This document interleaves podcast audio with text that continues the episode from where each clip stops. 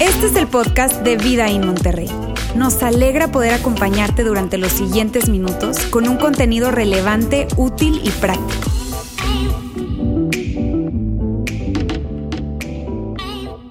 Amigos, qué gusto me da saludarles a todos. Bienvenidos a todos, sobre todo si es la primera vez que tú estás con nosotros el día de hoy acá o estás conectado en nuestra transmisión en línea. Bienvenidos, la verdad, para mí un privilegio poder tenerles acá un domingo más disfrutando a propósito de que estamos hoy en la tercera parte de nuestra serie Tu integridad nuestro mundo. Y es algo que hemos venido ya recorriendo, les digo, esta es la tercera semana y si por aquellas cosas es la primera vez que estás con nosotros, lo cual a nosotros nos tiene súper emocionados, no dejes de buscar las anteriores. Es algo totalmente gratis, puedes conseguirlo en, en, nuestro canal de YouTube, en nuestra página web, en nuestro canal de podcast, pero por favor no dejes de buscarlo porque la verdad hay un gran contenido que esperamos que te va a servir, te va a ayudar, te va a agregar muchísimo valor.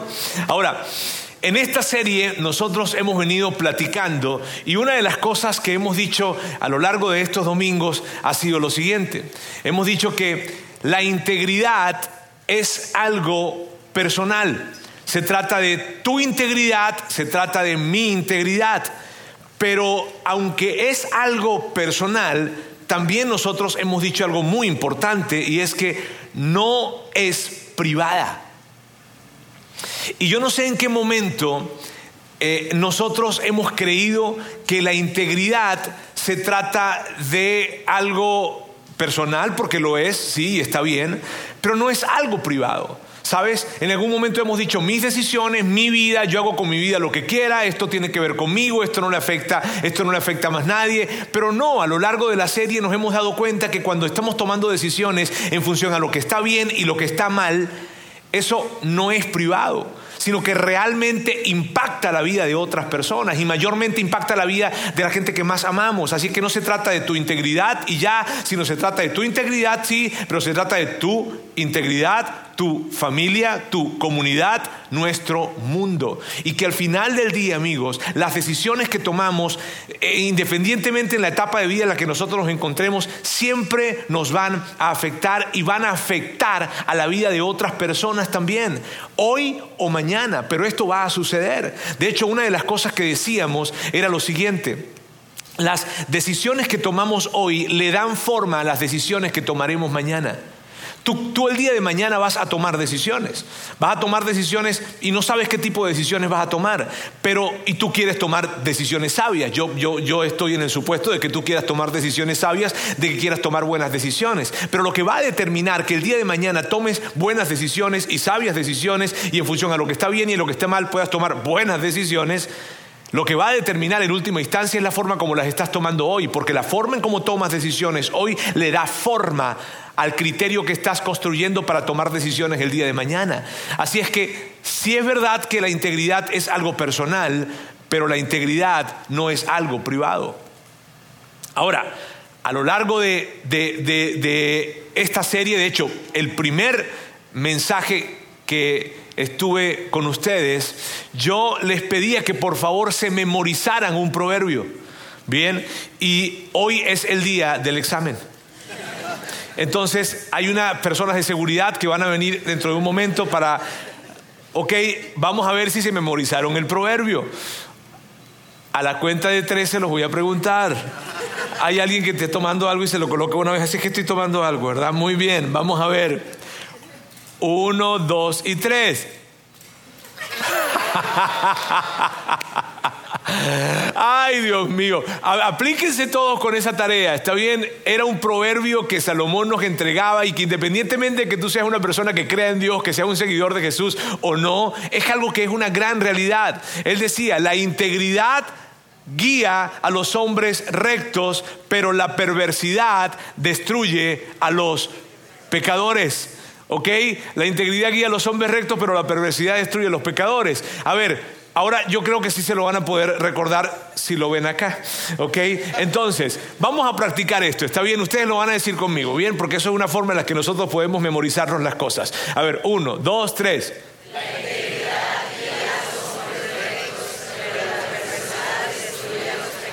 Así es.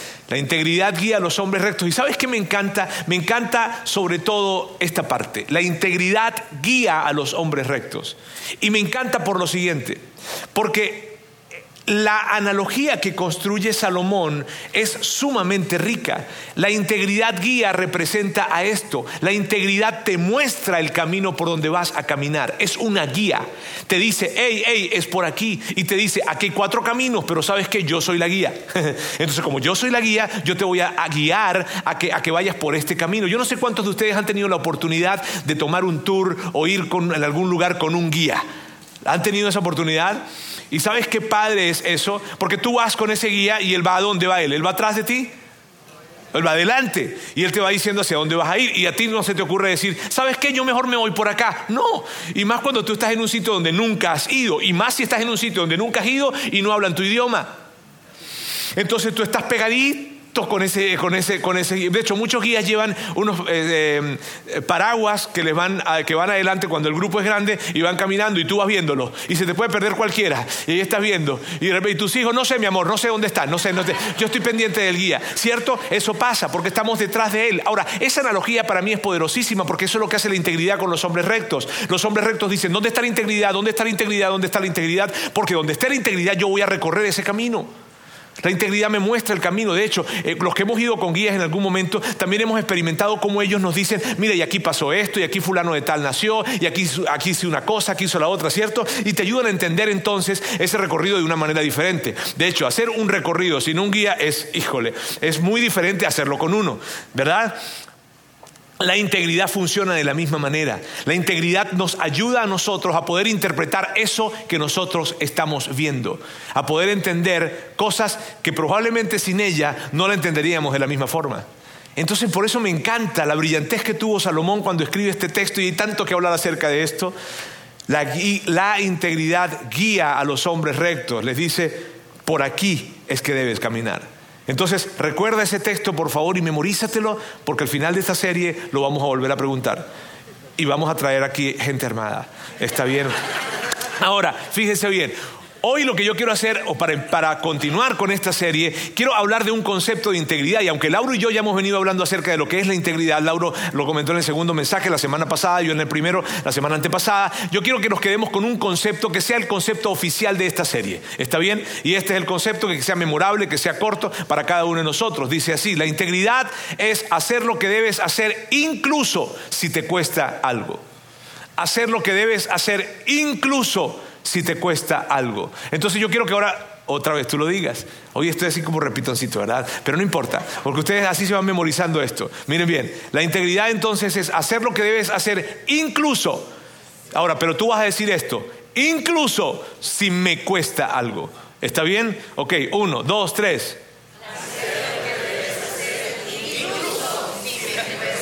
No, es incluso, de verdad, qué triste el incluso, de verdad. Ok, entonces, vamos a hacerlo con, con, injundia. A ver, vamos a hacerlo otra vez. Uno, dos, tres.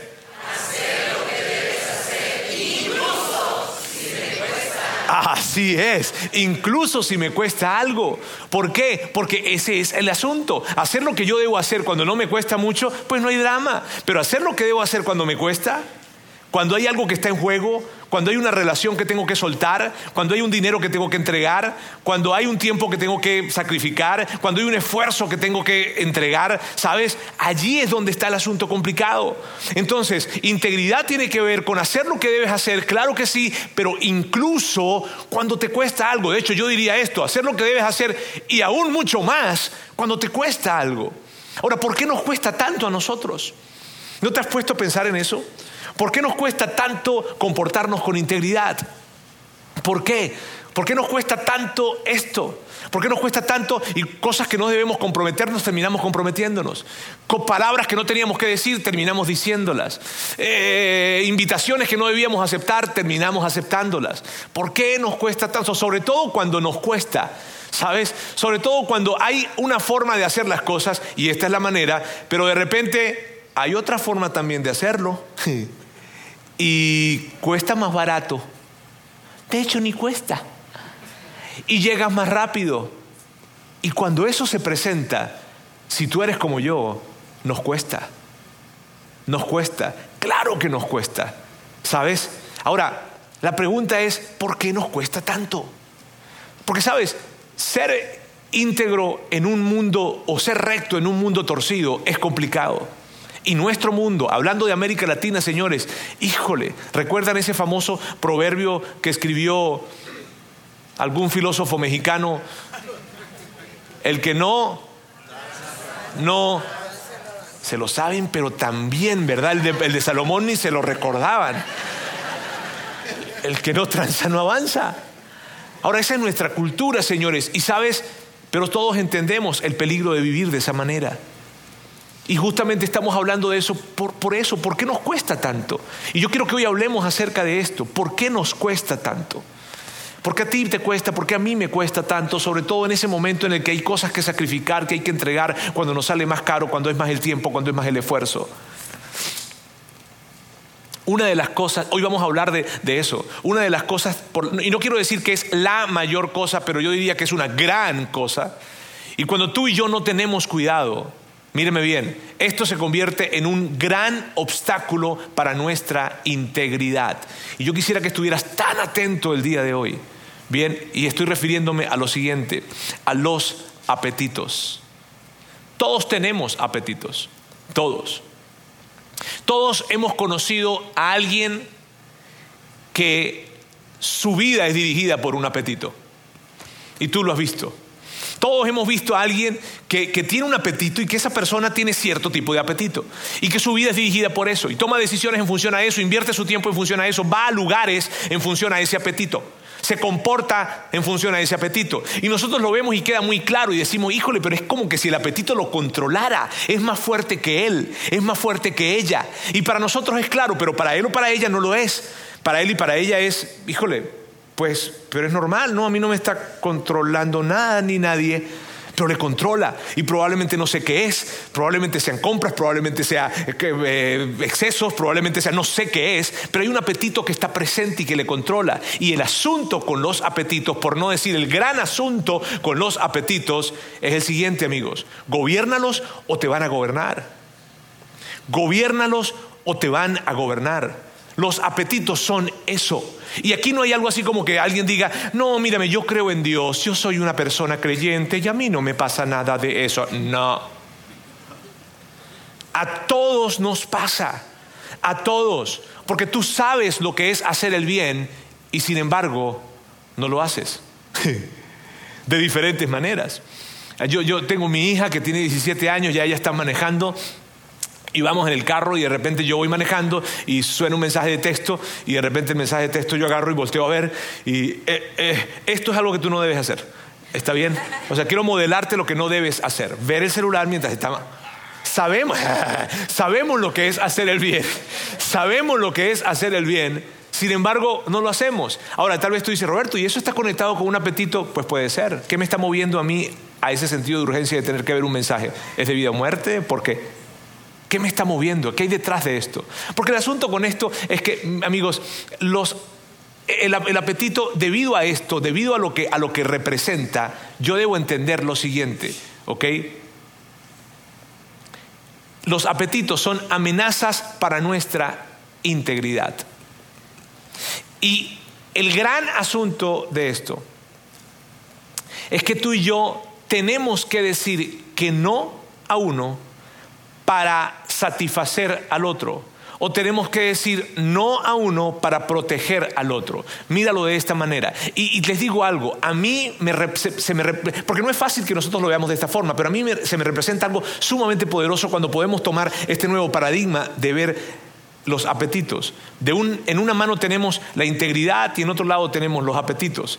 Bien, pero para poder caminar con integridad necesito decirle que no a los apetitos para proteger la integridad. Pero para poder satisfacer un apetito, necesito decirle al apetito que sí, y entonces descuido o sacrifico la integridad. Ahora, yo no sé si de alguna forma tú lo habías concebido de esa manera.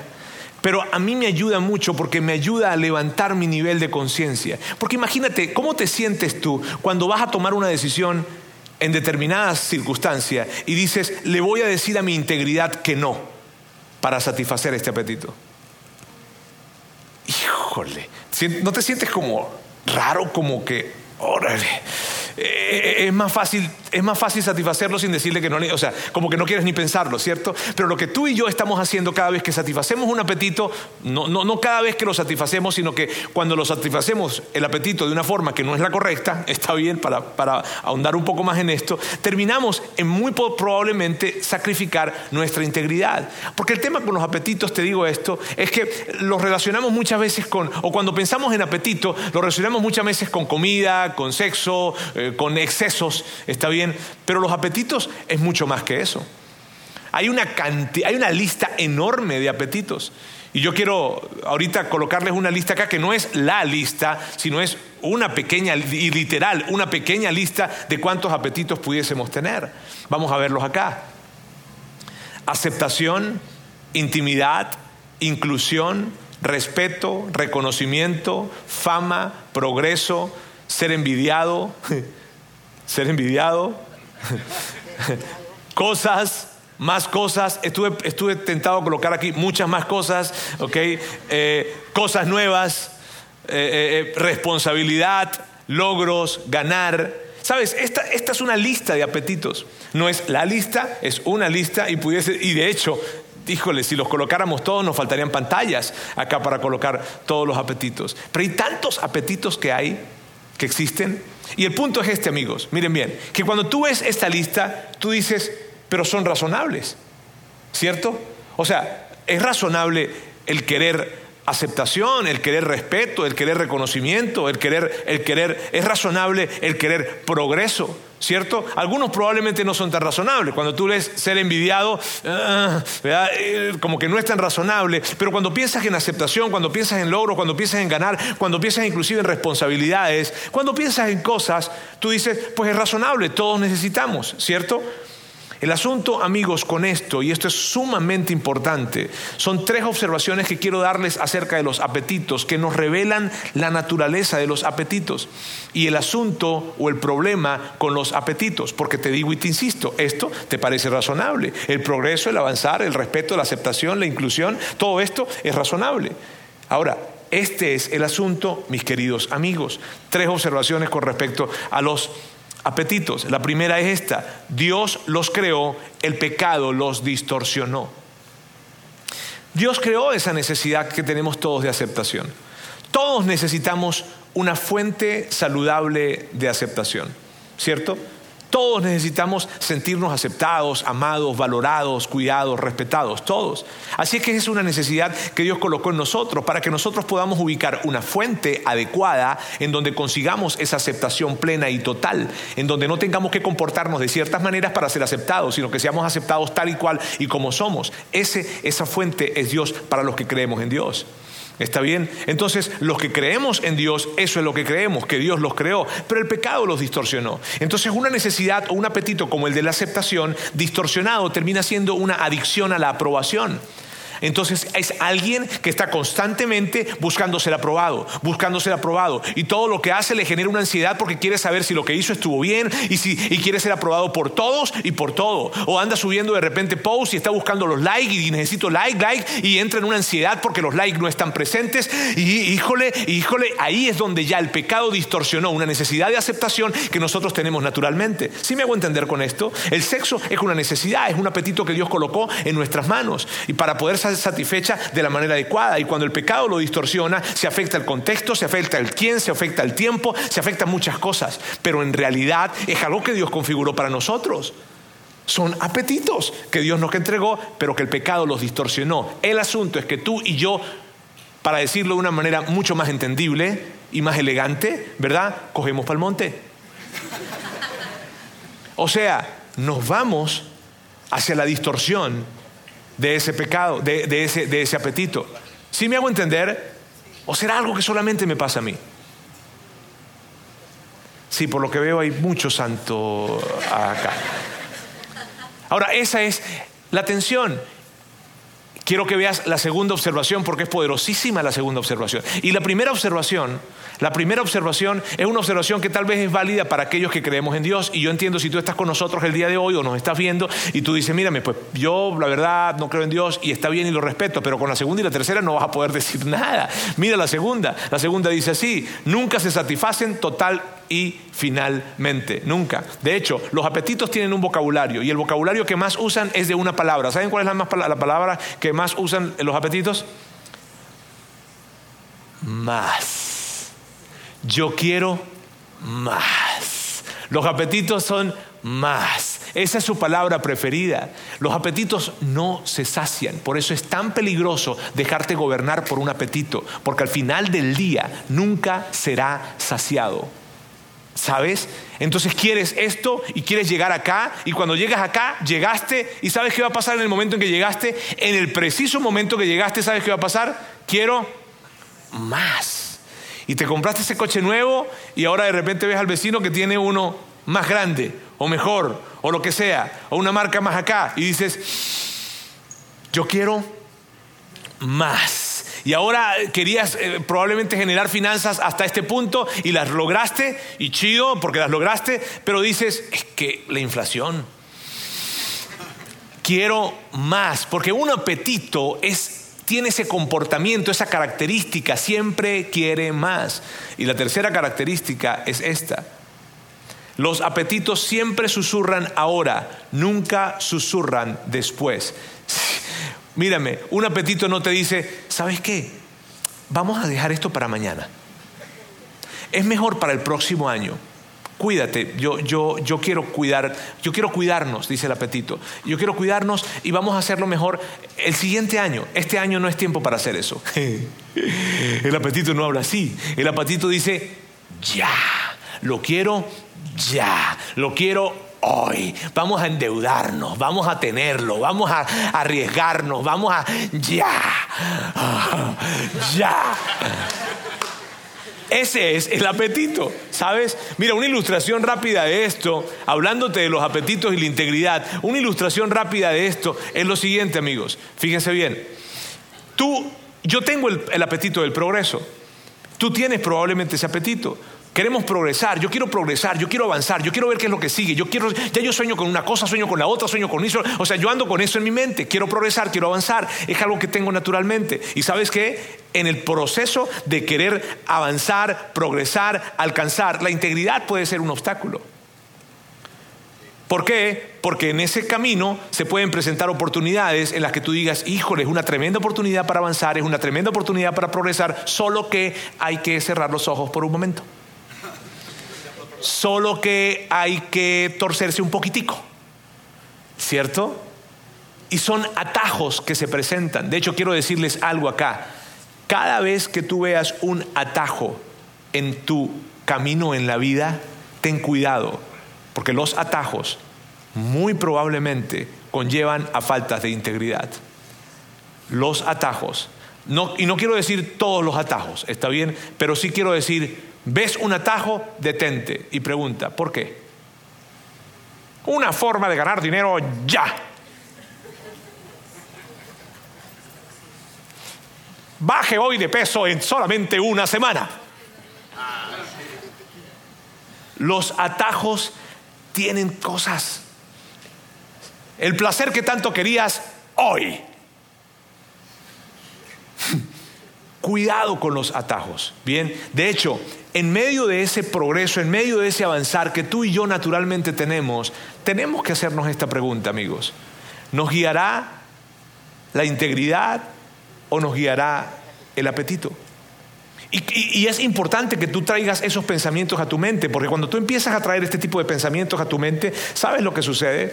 Que entonces tú eres más consciente de lo que estás tomando decisiones. Y muchas veces hay decisiones que no tomarán. Quiero decirles algo, hay decisiones en las que yo he estado a punto de tomarlas, en las que he dicho, ¿me dejo guiar por mi apetito o me dejo guiar por la integridad? Y eso me ha rescatado. Eso me ha rescatado. Oh, ha sido como que... Porque estás trayendo conciencia y estás levantando tu nivel de conciencia al tomar la decisión que estás a punto de tomar. Ahora, Cuando tú y yo nos encontramos en momentos en donde estamos diciendo verdades a medias, ¿sabes? Cuando tú estás, bueno, sí, pero es que, tú sabes, sí, pero bueno, es que esto también, bueno, pero es que no es tan, pero es que cuando estoy en esa situación, lo que está pasando es que yo estoy dejándome guiar por el apetito. Y ya tú sabes, el apetito viene a competir con nuestra integridad. Pero yo lo que quiero que hagamos ahora es que podamos ver una historia. Una historia, amigos, que se encuentra en el Antiguo Testamento. Yo, eh, la, Biblia, ese, ese, ese, ese gran esa gran colección de libros tiene una primera gran parte que le llamamos el Antiguo Testamento y otra segunda parte que le llamamos Nuevo Testamento. Y en el Antiguo Testamento hay una historia espectacular que representa tanto esto de los apetitos. Mírame, yo entre más la leo y más la leo y más la reviso y más me preparaba para, para estar con ustedes el día de hoy, yo decía, qué increíble esta historia representa totalidad lo que son los apetitos de una manera espectacular y es lo que vamos a hacer. Fue algo que sucedió unos 1800 años antes de Cristo. Y es la historia de dos hermanos, el hermano mayor y el hermano menor. El hermano mayor era un guerrero, era un cazador, era un tipo así, audaz. Y el hermano menor era una persona más tranquila, más pensante, más de casa. Y ya probablemente los que conocen un poco acerca de la historia del Antiguo Testamento pueden ubicar los nombres, ¿cierto? ¿Sí? A ver, ¿hacemos exámenes? Nada. Ok, ellos dos, estamos hablando de Esaú y de Jacob. Y tal vez los que estaban aquí dijeron Jacob y Esaú, no Esaú y Jacob, no, es Esaú y Jacob. Solo que por lo que pasó en la historia, terminamos recordándolos como Jacob y Esaú. Pero realmente es Esaú y Jacob. ¿Por qué? Porque lo que se estilaba en ese tiempo era que el nombre del mayor siempre iba de primero. Esaú y Jacob. Ellos eran nietos de Abraham. ¿Ok? Ahora, Esaú, que era el mayor, tenía algo sumamente valioso y lo que él tenía era el derecho de primogénito. Y es algo que tú y yo no logramos entender. ¿Sabes? Porque hoy en día esto de primogénito pues no hace una gran diferencia, pero en ese tiempo el derecho de primogénito era increíble. En esa cultura era otro capítulo el ser primogénito. Tenías unos beneficios espectaculares. De hecho, te voy a decir algunos de ellos. El primero, tenías derecho a doble herencia. Aquí es donde los hermanos mayores dicen, ¿por qué no continúa ese, ese derecho de primogénito? Dice, tenías derecho a doble herencia. Tenías, además, el que era el juez de la familia era el papá. Pero cuando moría papá, entonces, ahora el hermano mayor, que era el primogénito, el hombre, hermano mayor, el hijo mayor, el, hijo mayor hombre, ¿verdad?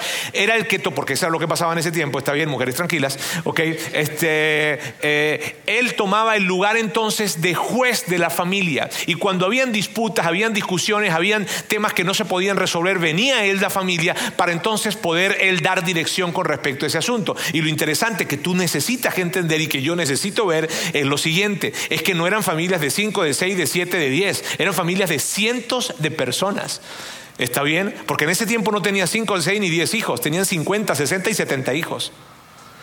Multiplica las esposas y los hijos de esos hijos. O sea, eran tribus los que se formaban. Entonces, llegar a tener el derecho de primogénito era un gran asunto, porque ya tú sabías que tú ibas a ser el líder de toda esa tribu cuando tu papá se muriera.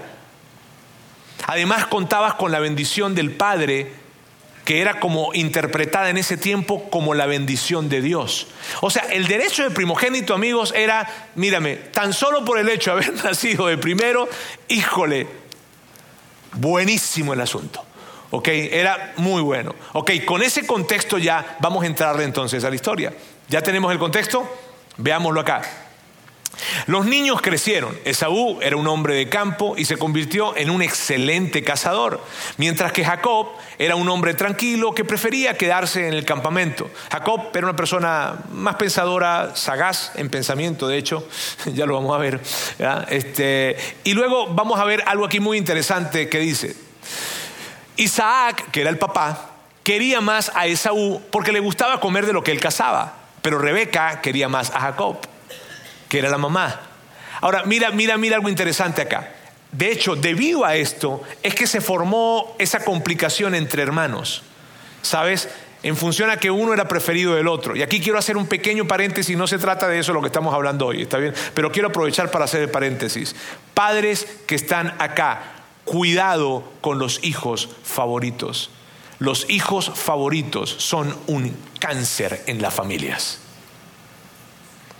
Ni se imaginan el daño que eso hace a la familia. En mi casa yo soy el favorito. Porque soy el único. Entonces, ahí se los dejo. ¿Ok? Eso fue gratis, solamente por hoy, rápido. Ok, continuemos entonces con el siguiente texto. Dice, un día cuando Jacob estaba preparando un guiso, Esaú llegó agotado del campo y le dijo, mira, eh, regrésalo por favor, regrésalo, quedémonos aquí, está bien.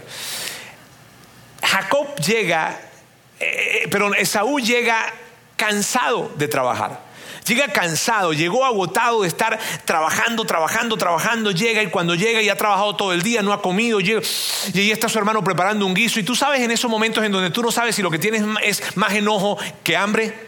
¿Te ha pasado que te da tanta hambre que estás enojado, hay una mezcla de emociones y sentimientos allí y tú dices, híjole, no sé si tengo más enojo que hambre, pero, pero, pero ya, ¿sabes? Y es lo que le estaba pasando a Esaú en ese momento. De hecho, mira cómo lo expresa. Ahora sí, lo expresa de esta forma. Me estoy muriendo de hambre, dame ya de esa, de esa sopa roja que estás cocinando. Allí Esaú dice, híjole, ya. y olía y decía, dámelo. Ahora, ¿sabes qué me encanta de esto? Que me, me, gusta muchísimo. ¿Quién está hablando aquí en esta historia? ¿Sabes quién está hablando? El apetito. El apetito. El apetito está diciendo, dame de comer ya. O sea, el apetito no dice, óyeme, eh, Jacob, eh, ¿hay suficiente para todos en la familia? Eh, oye, eh, Jacob, ¿sabes que cuando vaya a ser la hora de comer, te pido por favor no me vayas a olvidar y me das un, platito? No, no, no, no, no, no, no. A mí me vale si esto le alcanza o no le alcanza a la familia. A mí me vale para quién es esto. Yo lo quiero. Yo lo quiero. Ya, porque el apetito habla así. Y por eso te digo que esta historia representa tanto, tanto, tanto cómo se comportan los apetitos. Esaú dice, dámelo ya, lo quiero de inmediato, de inmediato lo quiero. Ahora mira bien, en la vida, en la vida, normalmente el hermano mayor es el que tiene ventaja del hermano menor.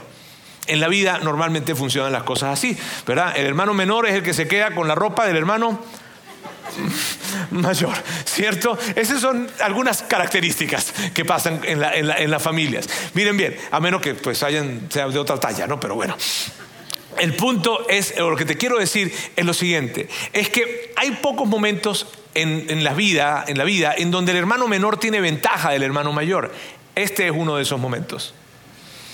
Este es uno de esos momentos. El hermano menor está teniendo ventaja. Y para traerlo a nuestro mundo hoy en día sería algo como lo siguiente. El hermano mayor llega muy tarde de la casa, el hermano menor está en la casa, se da cuenta que llegó muy tarde y le dice, ajá, con que no quieres saber a qué horas, con que no quieres que papá sepa a qué horas llegaste. ¿eh? Esta semana yo quisiera que lavaras todos los platos por mí. Esta semana me prestas tu carro. en fin, hay momentos en donde el hermano menor, hay pequeños momentos, pequeñas ventanas donde el hermano menor tiene ventaja en el hermano mayor. Este es un momento de esos. Para que lo podamos entender, está bien. Y Jacob lo sabe muy bien. De hecho, Jacob se fue de bruces.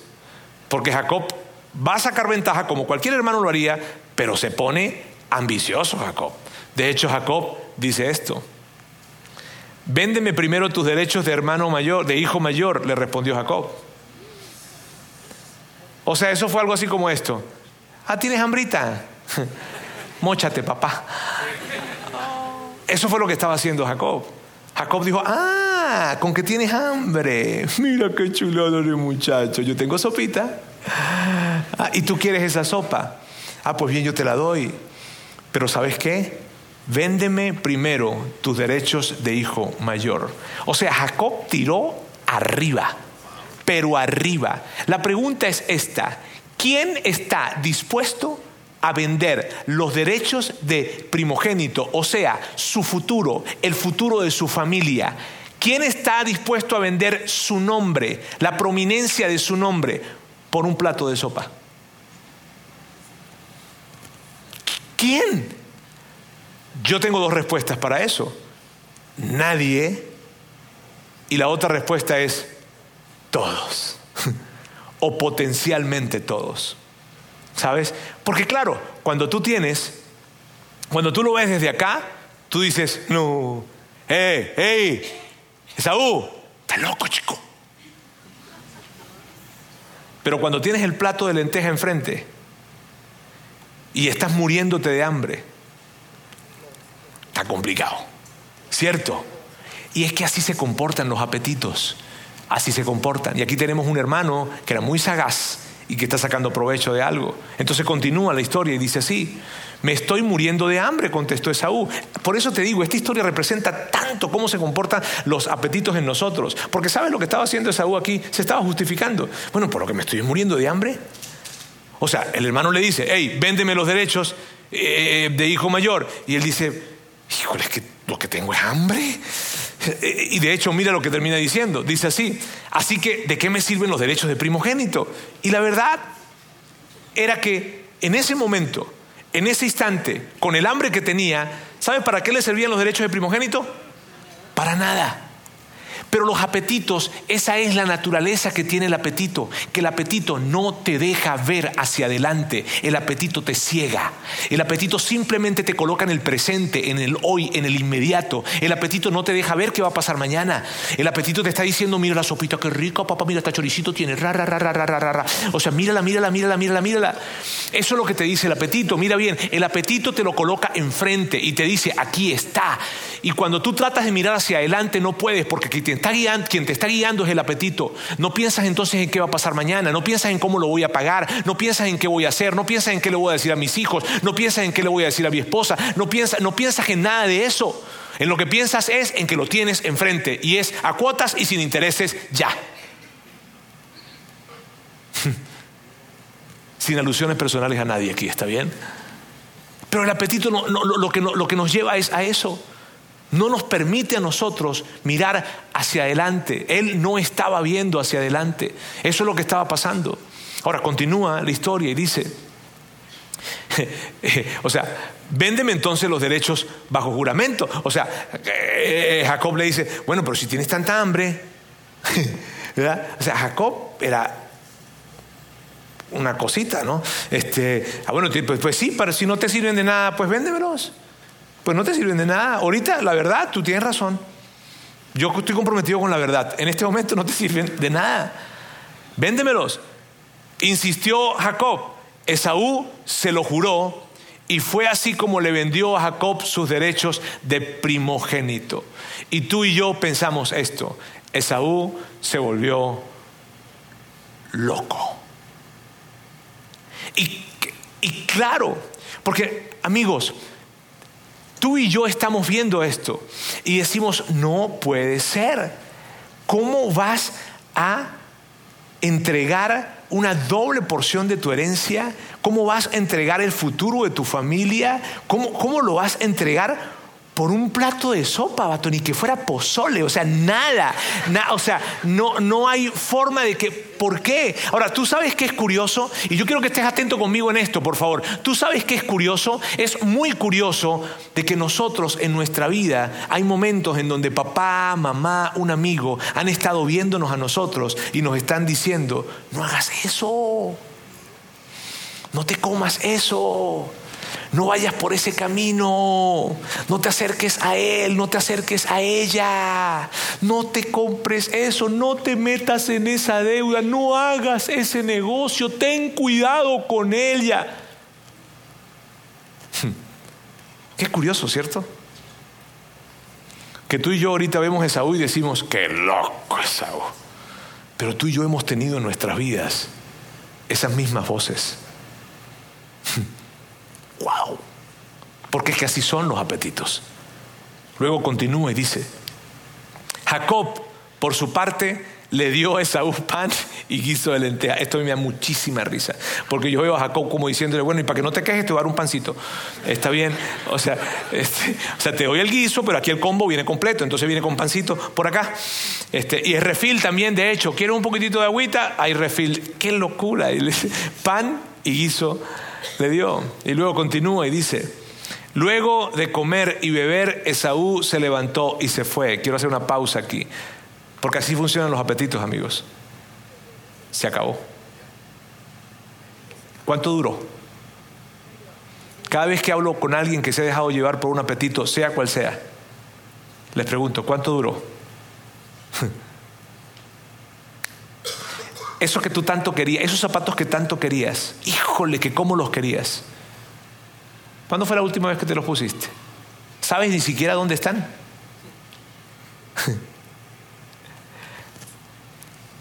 De esta manera menospreció sus derechos de hijo mayor. Porque al final del día, amigos, lo que hizo Esaú fue eso, menospreciar sus derechos de hijo mayor. Él menospreció, trató por menos todo su futuro, su herencia, su familia, el lugar de prominencia que iba a tener. Él lo vio por menos, lo menospreció. Los apetitos nos llevan a menospreciar el futuro. Yo quiero preguntarte a ti, ¿te importa tu futuro? Claro que sé que te importa tu futuro.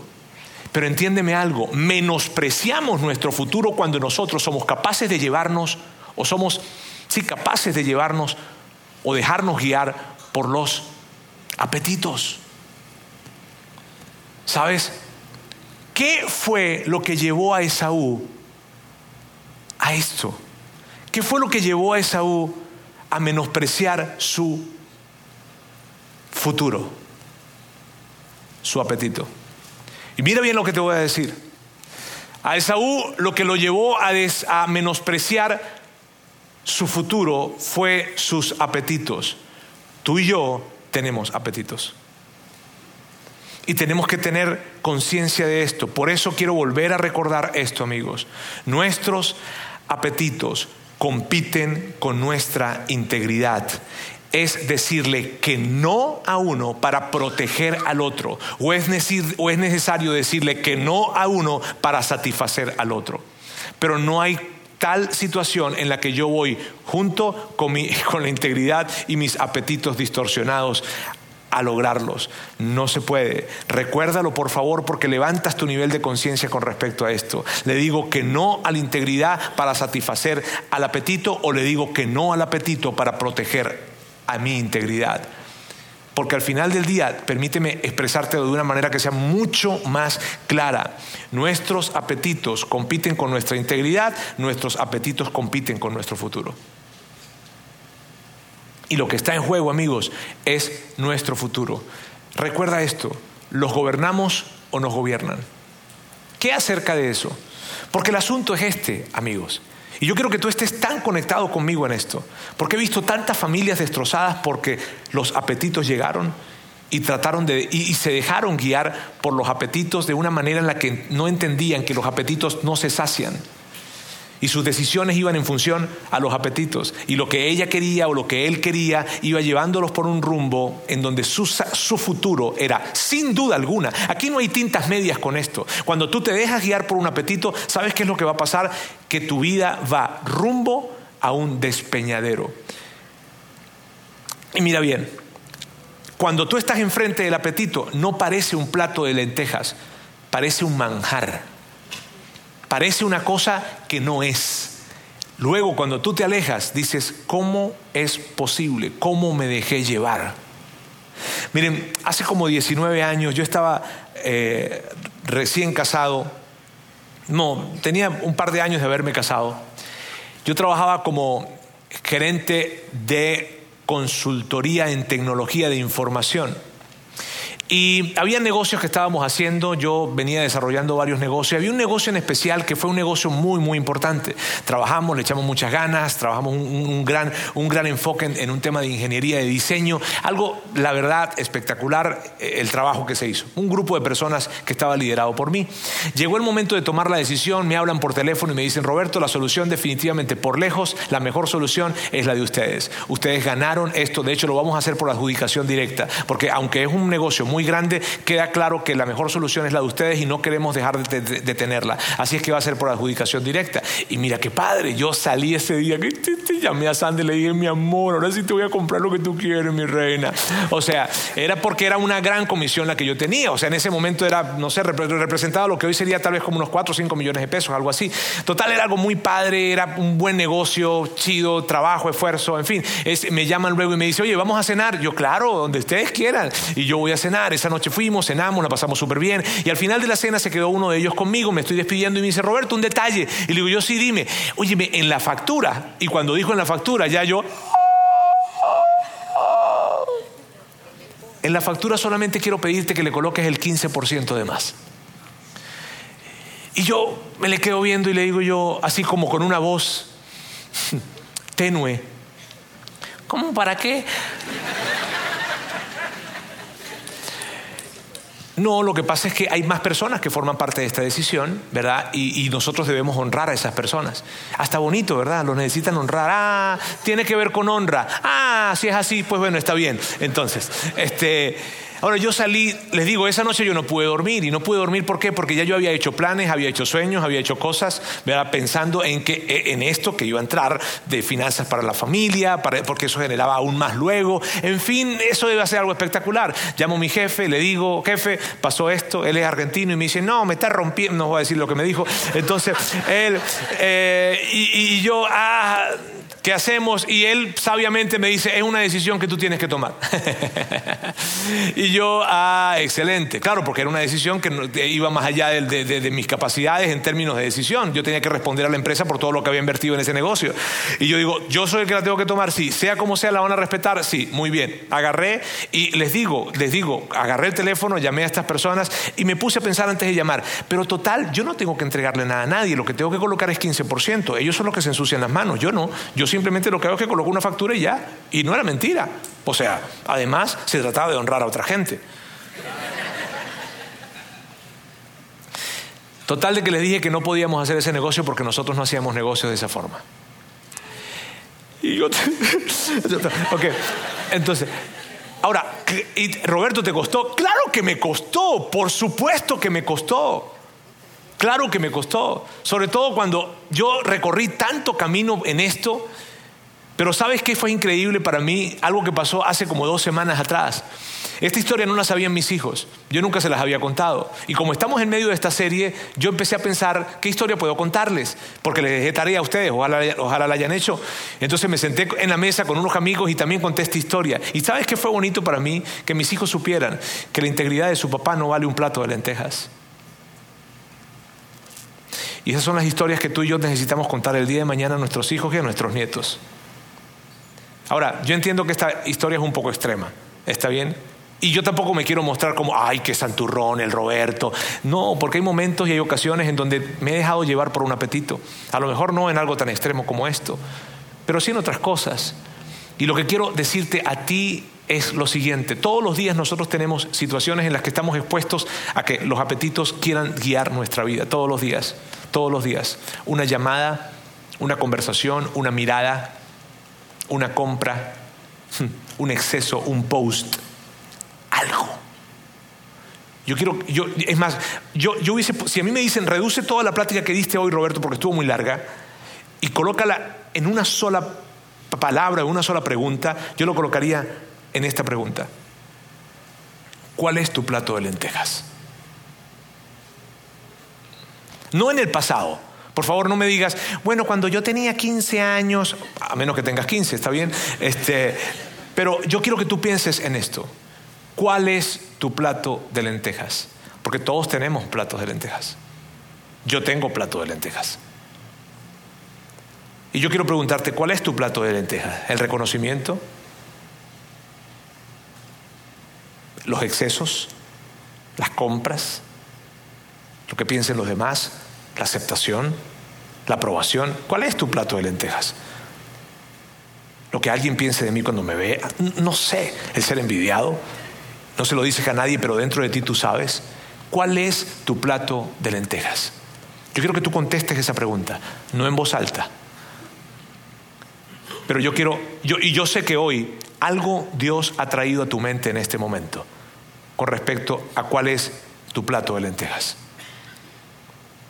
Y lo que yo quiero que hagamos es que tú y yo podamos pararnos enfrente de ese plato de lentejas y podamos decirle lo siguiente, podamos decirle, no cambiaré mi futuro por ti. No voy a cambiar mi futuro por un plato de lentejas. Yo no voy a cambiar el respeto de mis hijos por un plato de lentejas. No voy a cambiar mi relación con mis hijos, mi relación con mi esposa por un plato de lentejas. Yo no voy a cambiar lo que, lo que en mi caso, lo que Dios va a hacer el día de mañana por un plato de lentejas. Yo no quiero, yo no quiero cambiar mi carácter, mi integridad. Yo no quiero cambiar por un plato de lentejas. Llámese como se llame ese plato de lentejas. Llámese ropa, llámese excesos, llámese post, llámese aceptación, llámese, eh, llámese como se llame, llámese una copa más, llámese como se llame. Tú y yo nos vamos a parar enfrente y le vamos a decir, no voy a sacrificar mi futuro por un plato de lentejas. Y es lo que yo quiero hoy invitarte a hacer, que tú puedas tener claridad en cuál es tu plato de lentejas y que no cambies entonces todo lo grande que puedes llegar a construir, las historias que puedes llegar a contar a tus nietos, a tu familia y a esta comunidad, porque simplemente te comiste un plato de lentejas. Permítanme orar. Dios, quiero darte muchas gracias el día de hoy. Y, y yo quiero pedirte que esa cosa que trajiste a nuestra mente, a todas las personas que estamos acá, que están viéndonos en nuestra transmisión en línea o que están escuchando este podcast, que, que esa, palabra que trajiste a su mente, eso que, ese, ese evento, y, puede que no sea inmoral, puede que no sea algo ilegal, no, pero nos da vergüenza hacerlo públicamente. Y eso de alguna manera evidencia que es un apetito, es un plato de lentejas para nosotros. Yo quiero pedirte, Dios, que nos des la fuerza necesaria para decirle no a ese plato de lentejas y para decirlo todos los días y que podamos entonces, Dios, acercarnos a ti conservando eso que tú tienes para nuestro futuro y que no vayamos a sacrificar lo que tú has diseñado para nosotros por un plato de lentejas. Danos esa fuerza, Dios, a cada uno de los que estamos acá, para que hayan historias que podamos que contar. Dios, gracias, porque yo sé que tú te paras junto a nosotros para darnos la fuerza necesaria de decirle que no a ese apetito. En el nombre de Jesús. Amén. Sigue conectado a los contenidos de Vida en Monterrey a través de nuestro sitio web y de las redes sociales. Muy pronto estaremos de vuelta con un nuevo episodio.